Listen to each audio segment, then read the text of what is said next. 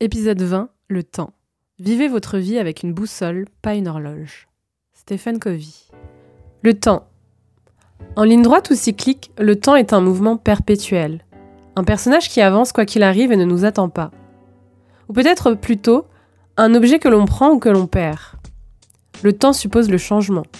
Il y a transformation ou création s'il y a action et patience. Passé, présent, futur, ce trio mobile, proche ou lointain, nous compose. Mais cette découpe n'est qu'illusoire car les trois sont en discussion permanente. Gérer son temps, c'est savoir les faire cohabiter. Le savoir, les échecs, les épreuves, les réussites, les leçons, les traumas doivent s'équilibrer au milieu. Et attention au décalage horaire qui viendrait troubler cet équilibre si fragile. Tic, tac. Le temps s'écoule. Hey Avant que vous partiez, si l'audio du jour vous a plu, faites-le moi savoir via les commentaires ou les likes de Spotify ou Apple Podcast, selon la plateforme que vous utilisez. Je vous remercie d'avance et bonne journée